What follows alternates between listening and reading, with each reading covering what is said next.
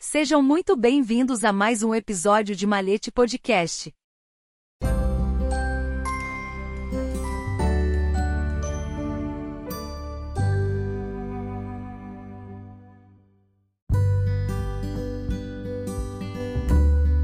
Valores afetivos.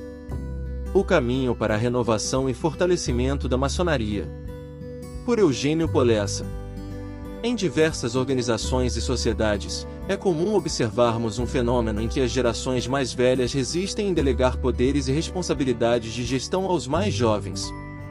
Esse comportamento pode se originar de diferentes motivos. Por vezes, os mais experientes acreditam que sua vasta vivência e sabedoria acumulada são indispensáveis para o êxito e perpetuação da organização, temendo que os jovens, vazios dessa experiência, possam fazer escolhas inadequadas. Em outras ocasiões, pode existir o receio de que tradições e métodos consolidados se percam. Ou ainda, o medo de que, uma vez que o poder esteja nas mãos dos mais novos, seus próprios valores e visões para a organização sejam desconsiderados, gerando assim uma forte resistência às mudanças e preferência pela manutenção da posição alcançada com o passar dos anos.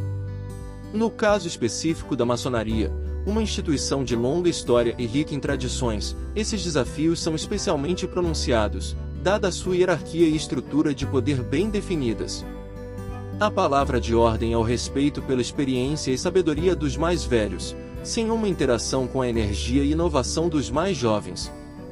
Recentemente, o Grande Oriente do Brasil, GOB, emitiu um documento, a Carta de Brasília, 2023, durante a Suprema Congregação do Grande Oriente do Brasil, dentre as várias apresentações e debates ocorridos, Destaca-se a palestra do soberano irmão Ademir Cândido da Silva, intitulada O Desafio e Reflexões sobre Estratégias de Crescimento das Lojas e a Evasão, que resumidamente propôs estimular o ingresso na ordem de novos membros, por meio da utilização das mídias sociais oficiais do GOB, da criação de recursos audiovisuais, do aperfeiçoamento do instrumento manifestação de interesse, e da fixação de campanhas com metas de iniciação qualitativa e eventuais subsídios financeiros.